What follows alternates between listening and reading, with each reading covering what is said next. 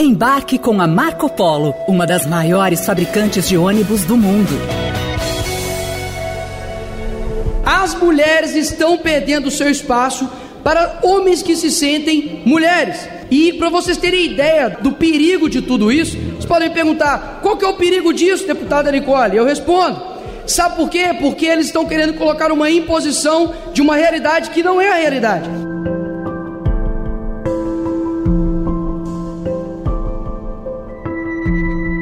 Você acabou de ouvir a fala do deputado federal mais votado do Brasil, Nicolas Ferreira, do PL de Minas Gerais. O discurso foi feito na tribuna do plenário em uma sessão especial em alusão ao Dia Internacional da Mulher, que estava sendo presidida pela deputada Maria do Rosário, do PT. Não bastasse a fala transfóbica, o deputado usou uma peruca em tom de deboche, o que deixou a situação ainda mais constrangedora. Hoje, o Dia Internacional das Mulheres, a esquerda disse que eu não poderia falar porque eu não estava no meu local de fala. Então, solucionei esse problema aqui, ó Hoje, eu me sinto mulher, deputada Nicole.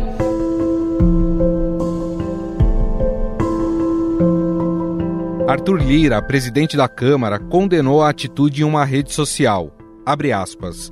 O plenário da Câmara dos Deputados não é palco para exibicionismo e muito menos discursos preconceituosos. Não admitirei o desrespeito contra ninguém. Fecha aspas. A deputada Sâmia Bonfim afirmou que a bancada do PSOL vai protocolar notícia-crime ao Supremo Tribunal Federal e entrará no Conselho de Ética da Câmara pelas falas de Nicolas. Ao podcast, Tabata Amaral, do PSB, afirmou que o pedido de cassação do deputado por transfobia já está sendo elaborado por seu partido. O que ele fez ontem é crime, porque transfobia é crime no Brasil. E com base nisso, entendendo que a imunidade parlamentar não é um salvo-conduto a que você seja julgado pelos crimes que você comete. Eu entrei com um pedido de cassação.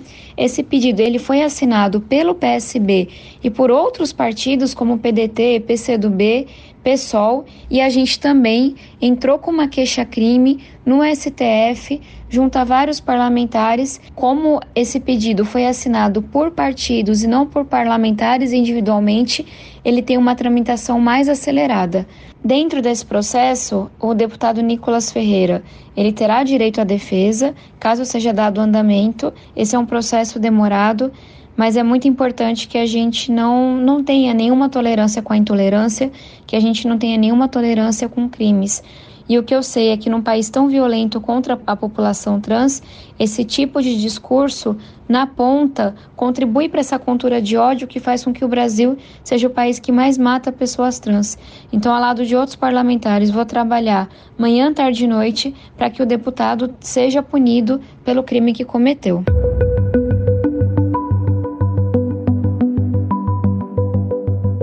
Desde 2019, a transfobia é enquadrada como crime no Brasil.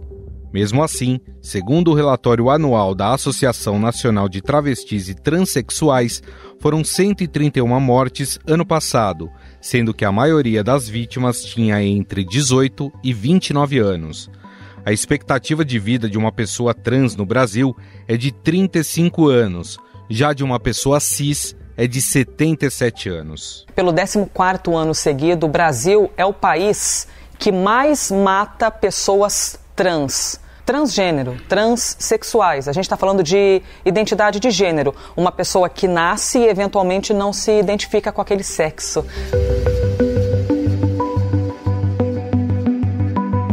O discurso do deputado não só ofende a população transexual brasileira, mas ataca diretamente outras duas deputadas da casa. No ano passado, pela primeira vez na história do país, foram eleitas pessoas trans para o Congresso Nacional. Duda Salabert, 41 anos, a primeira travesti eleita deputada federal por Minas Gerais. No domingo, ela usou um colete à prova de balas para votar em Belo Horizonte, depois de sofrer ameaças durante a campanha. Duda é professora de literatura, ambientalista e ativista e foi eleita pelo PDT. Em 2018, se notabilizou ao ter se tornado a primeira pessoa transgênero a se candidatar ao cargo de senadora da República. Duda Salaber já tinha acionado na justiça o próprio Nicolas Ferreira por desrespeitar seu pronome. Nós entramos com uma ação porque a transfobia no Brasil é equiparada ao racismo, que é um crime inafiançável. Ele fez uma fala muito criminosa contra mim e aí nós entramos com uma ação por injúria racial. O Ministério Público dobrou a aposta e para o Ministério Público é racismo. Então ele tá, pode ser julgado a qualquer momento e se for condenado ele é preso inafiançável, né? Agora, a parlamentar afirmou que entrou com uma nova representação contra ele por quebra de decoro parlamentar. Outra deputada que fez história é Érica Hilton, do PSOL de São Paulo, a mais votada do seu partido no país. Ela tem 29 anos e foi a primeira mulher trans com lugar na Câmara Municipal de São Paulo. Uma de suas lutas é a transcidadania, que promove a reintegração social de pessoas trans em situação de vulnerabilidade, usando a educação como principal ferramenta. E é com a parlamentar que vamos conversar agora sobre a importância da representatividade trans na política e do combate à transfobia no Brasil.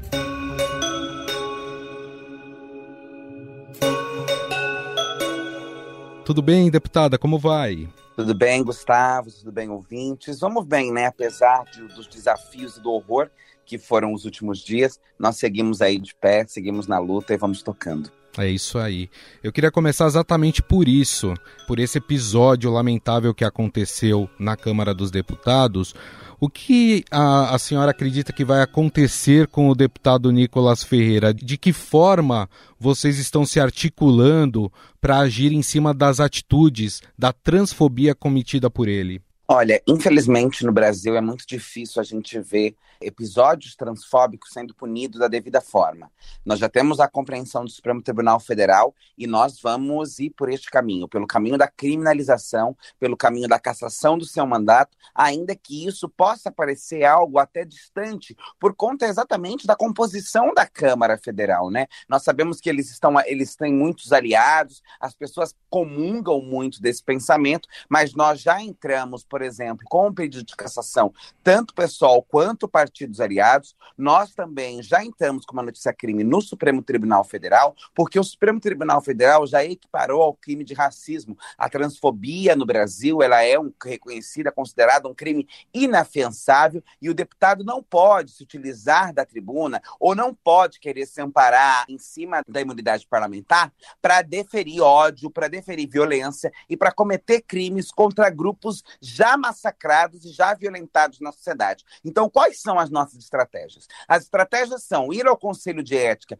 e esperamos que o Conselho de Ética tome as medidas cabíveis, porque senão o que a Câmara Federal estará testando, a mensagem que estará sendo passada é que aquele espaço é um espaço que legitima o crime, legitima a violência, legitima a barbárie mesmo, porque o que, o que aconteceu ali foi realmente algo escrachado, ridículo, caricato, e o presidente Arthur Lira, nenhuma das primeiras sessões da Câmara, disse que não toleraria né, nenhum tipo de violência, de desrespeito, etc. Então, se nenhuma medida for tomada, o que nós estamos dizendo é que essa faca tem dois gumes, é, quer dizer, não será tolerado nenhum tipo de violência, de baixaria, ou não me lembro agora qual foi exatamente a palavra que ele usou, quando o partido da esquerda atacando o bolsonarismo, atacando a extrema-direita. Caso do lado contrário, se nada for tomado, nós vamos ter a sensação de que do lado de lá tudo vai ser permitido. Então, o que nós esperamos é que a justiça possa tomar as medidas cabíveis, que o Nicolas possa, no melhor dos sonhos,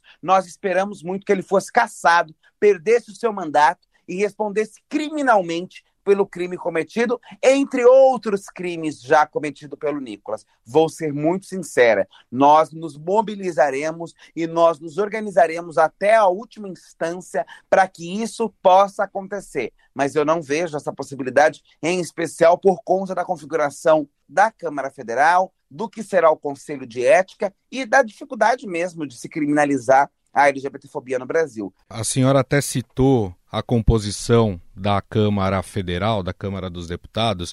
Ela, depois das eleições do ano passado, ela ficou mais conservadora e você teve um aumento também de deputados bolsonaristas que estão hoje eh, no parlamento brasileiro. E com isso, deputada, eh, já começam a pipocar aí propostas por exemplo, de dificultar o acesso de menores de 16 anos a terapias, né, que antecedem aí a escolha desse jovem, né, pelo seu gênero, né?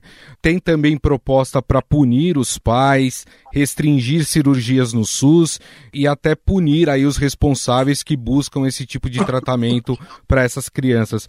A senhora acredita que isso vai vingar no Congresso ou a senhora acha que tem como barrar essas propostas? Olha, eu acho que nós vamos conseguir barrar algumas dessas propostas, porque são propostas que ferem os direitos humanos, são propostas que ferem compreensões já de muito tempo das portarias do SUS. A gente tem uma base para ir na contramão desses retrocessos e eu espero poder contar com aliados não apenas de esquerda, mas aliados do centro, que são uma grande parte dos partidos que ocupam assentos no Congresso Nacional e que não necessariamente estão no espectro da extrema direita, estão no espectro do fascismo, estão no espectro da intolerância, do anticientífico, porque proposições como essas, elas desconsideram anos e anos de estudos, anos e anos de elaboração sobre o debate da saúde saúde emocional, da saúde mental, da saúde física, dos direitos humanos, né, da saúde integral dessa parcela da população.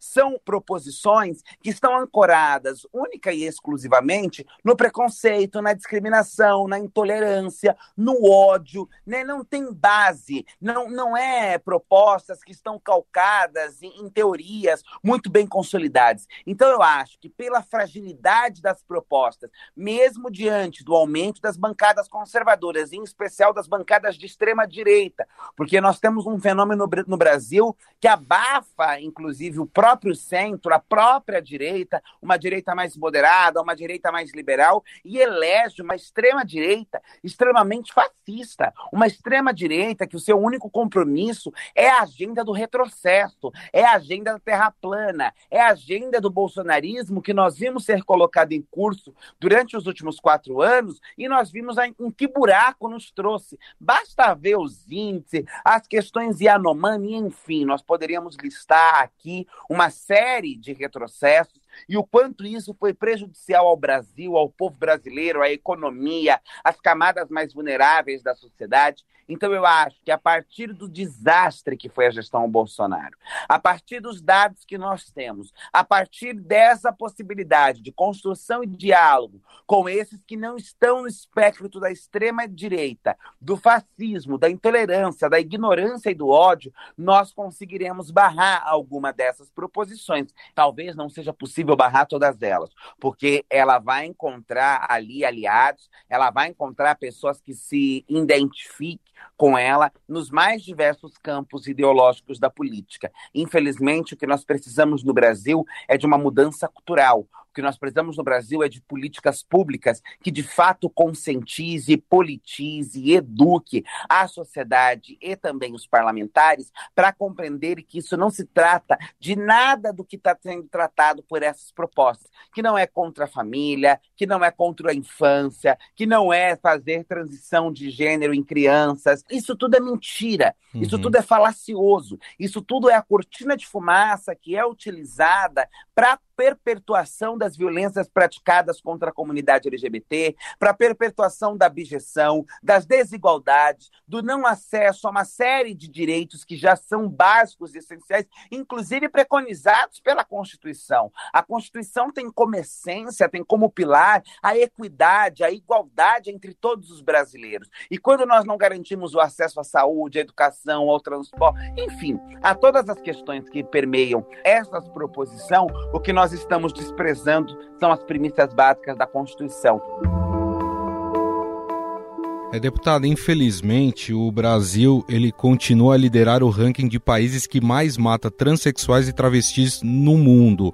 Vocês já discutem no Congresso apresentar propostas de ações mais eficientes para combater esse tipo de violência? Sim, nós já discutimos, inclusive o dia 8 de março, né, onde aconteceu esse fatídico episódio horroroso que acabou roubando um pouco a atenção das proposições que estavam sendo apresentadas pelas mulheres no dia 8 de março, decretos assinados pelo presidente Lula, que não tratou muito especificamente da violência contra travestis e transexuais, mas que são um efeito cascata, né? Quando nós vamos tratando a questão de gênero, da violência de gênero no Brasil, ainda que não faça um recorte específico, a gente vai abrindo margem para inclusão do debate específico com recorte para travestis transexuais. Aí houveram projetos que tratou, por exemplo, eu apresentei uma proposta de licença remunerada da Lei Maria da Penha, que automaticamente inclui mulheres transexuais e travestis, uhum. a inclusão de mulheres transexuais e travestis em políticas específicas. Temos discutido, inclusive, a alteração, uma emenda ao projeto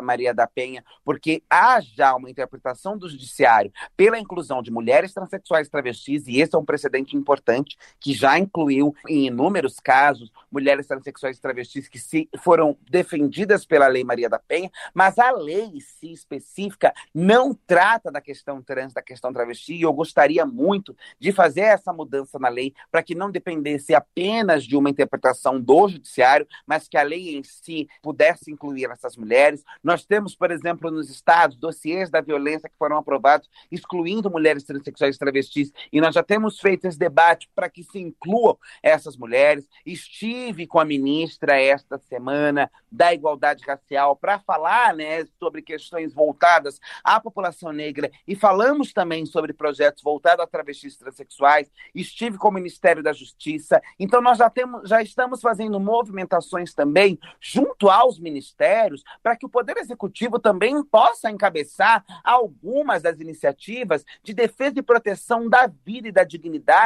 das mulheres transexuais travestis, mas não apenas, da população LGBTQIA, de um modo geral. É, quando a senhora era vereadora aqui de São Paulo, tinha um projeto muito importante, né, que era uma das suas lutas, que é o projeto da transcidadania. E eu queria saber se a senhora pretende também agora levá-lo para ser discutida nacionalmente com toda certeza desse mundo. Era uma das coisas que eu já dizia. O programa Transcidadania, ele é um programa que nós tentamos transformar em lei aqui na Câmara Municipal. Vimos a dificuldade, vimos o desafio, não tivemos tempo hábil de continuar tocando o projeto na Câmara e agora a gente pretende levá-lo então ao Congresso Nacional, porque é uma política que precisa se transformar em política de Estado. É uma política que precisa atingir e alcançar mulheres transexuais travestis e homens trans a nível de Brasil. Né, porque nós estamos dizendo de uma parcela da população que tem os piores índices, evasão escolar, expulsão de casa, falta de espaço afetuoso, religioso, não ingresso no mercado formal de trabalho, né, morrem a rodos. Precisamos olhar para os dados que justificam a necessidade de um programa de transferência de renda para a dignidade dessa população. Não apenas, é claro, na paralela disso, nós precisamos discutir políticas de inclusão nas universidades, nós precisamos discutir política de inclusão no mercado de trabalho, no serviço público, porque os programas de transferências de renda, eles não são programas que devem ficar aí para sempre para a vida do indivíduo. Eles são programas que devem atender aos indivíduos em determinado período de sua trajetória, mas que garantam garantam a eles emancipação, que garantam a eles que eles não dependam mais do Estado, do município, do país e possam caminhar com as próprias pernas.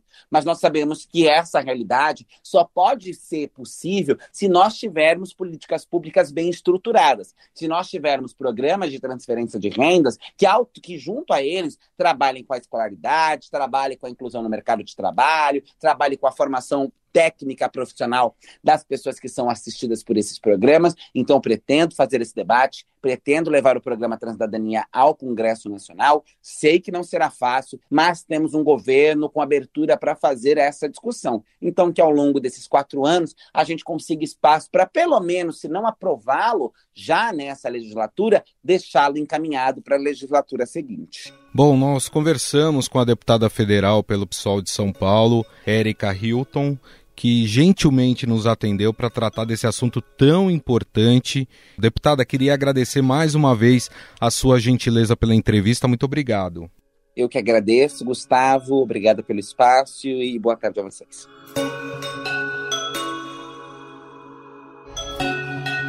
Estadão Notícias.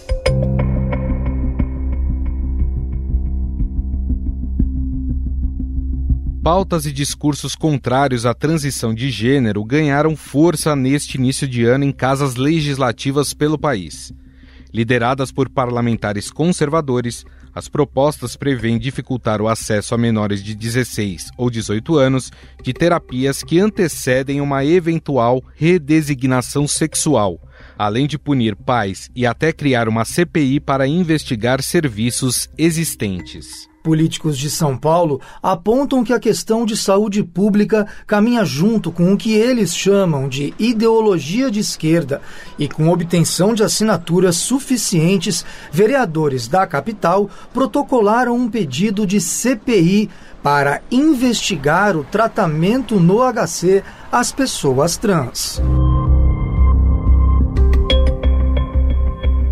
A deputada estadual Érica Malunguinho, que foi a primeira trans eleita para a Assembleia de São Paulo, tenta aprovar uma lei que pune quem tenta obstruir o processo ou converter transgêneros. Pura e simplesmente são seres que saem do ostracismo, das suas insignificâncias, suas irrelevâncias políticas e que ficam procurando a, algo que possa lhes render algum holofote. Nesse momento está o projeto ele, ele entra na perspectiva de disputar essa narrativa, de é. dizer que não é aquilo né, que, que, que, eles estão dizendo ou que eles estão propondo que é o certo, né, que é o que deve ser pensado. Né? Não deveria ser necessário fazer isso.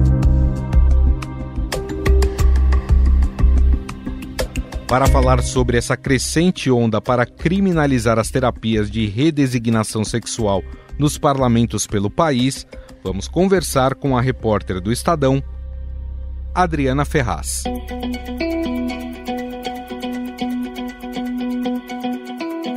Tudo bem, Adri? Olá, tudo bem com você? Prazer estar aqui. Dri, a gente conversou agora há pouco com a deputada federal Erika Hilton e ela nos contou um pouco como tem sido essa luta dela, pelo menos nesse começo de mandato, contra essa escalada né, preconceituosa de uma parte dos deputados é, para tentar emplacar projetos aí que inviabilizem, por exemplo, a transição é, de gênero. E você apurou que essa é uma onda, é uma escalada que não acontece apenas no Congresso Nacional, mas também nas assembleias legislativas, né? Isso mesmo, e também nas câmaras municipais, viu, Gustavo? Engraçado que tudo começou com um projeto apresentado por um vereador aqui de São Paulo, o Rubinho Nunes, que é do União Brasil, é um vereador considerado bolsonarista. Ele, logo no começo do ano, apresentou duas propostas: uma para criar uma CPI aqui na Câmara para investigar o Hospital das Clínicas de São Paulo, porque o Hospital das Clínicas tem um laboratório, um ambulatório, aliás, que é especializado e que atende pessoas transgêneros, inclusive crianças. Só que atende seguindo todas as normas nacionais e internacionais. Apesar disso, o vereador Rubinho Nunes considera que o HC usa essas pessoas como cobaias humanas e apresentou apresentou então um projeto de CPI para investigar esse serviço. Ao mesmo tempo, ele também apresentou um projeto de lei que tenta, vamos dizer assim, adiar ou dificultar esse processo de transição de gênero, que aliás é bom a gente dizer aqui que nem sempre ele termina numa troca de sexo, né? Essa é a cirurgia, uma coisa que quando acontece, acontece lá na frente, quando a pessoa já é maior de idade. Isso é bom a gente deixar bem claro, porque a gente tem visto muita desinformação sobre isso. E o próprio projeto do vereador Rubinho Nunes, ele propõe que apenas maiores de 16 anos possam receber algum tipo de é, terapia hormonal invertida, que é o seguinte: você é uma mulher trans, você vai receber hormônio você é, vai receber o hormônio cruzado. Então, se é mulher, vai receber hormônio de homem, se é homem, vai receber hormônio de mulher. Mas isso só acontece depois dos 16 anos. Então, esses projetos na prática, eles combatem uma coisa que nem acontece, sabe?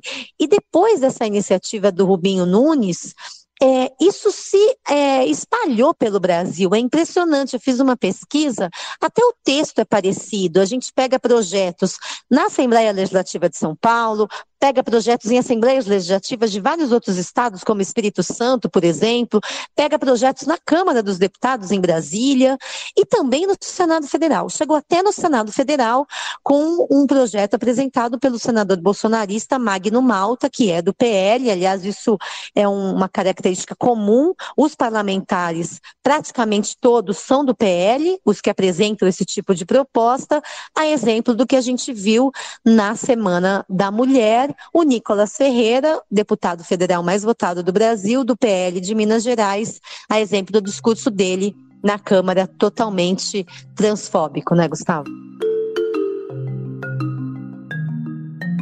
Pelo que você está nos dizendo, né, é, Adri, é, é, a famosa fake news, né? Eles usam da fake news para combater a, algo que não existe. Esses projetos, é, no final das contas, eles estão colocando limites em algo que não acontece, né? em algo que já tem limite. Isso é uma coisa que é bom, a gente, como jornalista, a gente tem essa.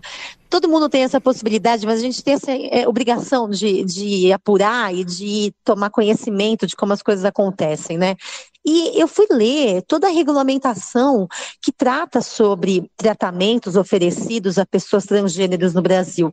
E ela é super rigorosa, ela, ela acompanha critérios internacionais. Então, por exemplo, se uma criança se sente, não se sente confortável no seu corpo, uma criança trans começa a perceber isso aos 4, 5, 6 anos de idade, ela não vai ser submetida a nenhum tipo de tratamento antes de entrar na puberdade.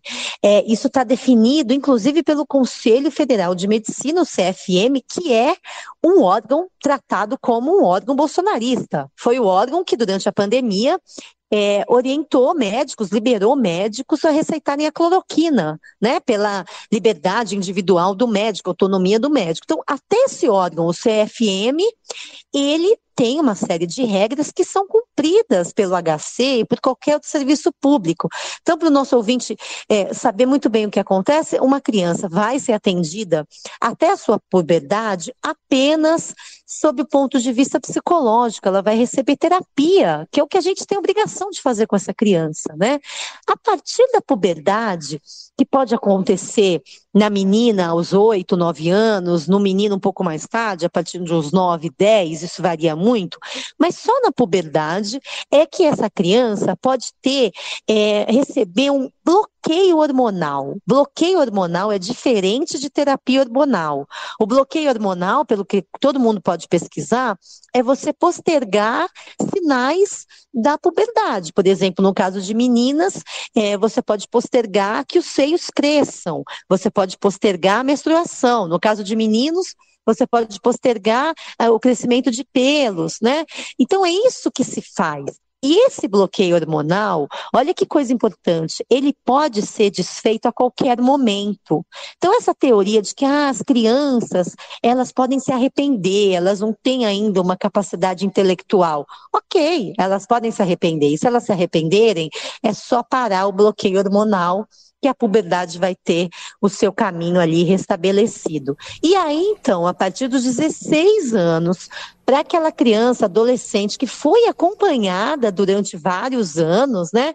Se ela tiver certa da sua decisão, ela pode iniciar então a terapia hormonal. E a cirurgia, que é o ponto máximo aí, é só maior de idade, Gustavo. Então, realmente eles são baseados na desinformação e no preconceito, e a nossa obrigação é informar da maneira correta e mostrar que esse é sim um movimento comum à base bolsonarista que vem crescendo no país todo, a exemplo do que já aconteceu com outros temas, né, da chamada pauta de comportamento, por exemplo, o famoso escola sem partido, né, era uma, era uma bandeira. Agora uhum. a bandeira parece que é combater a transição de gênero, viu, Gustavo? Adriana Ferraz, repórter de política do Estadão, esteve aqui com a gente e agradeço mais uma vez o bate-papo, viu, Adri? Obrigado.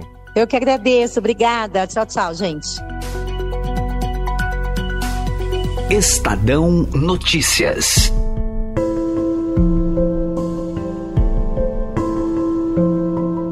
O Estadão Notícias desta segunda-feira vai ficando por aqui. Contou com a apresentação minha, Gustavo Lopes. O roteiro, produção e edição são minhas, de Jefferson Perleberg e Gabriela Forte. A montagem é de Moacir Biasi. Mande a sua mensagem e sugestão para o nosso e-mail podcast@estadão.com. Um abraço e até mais.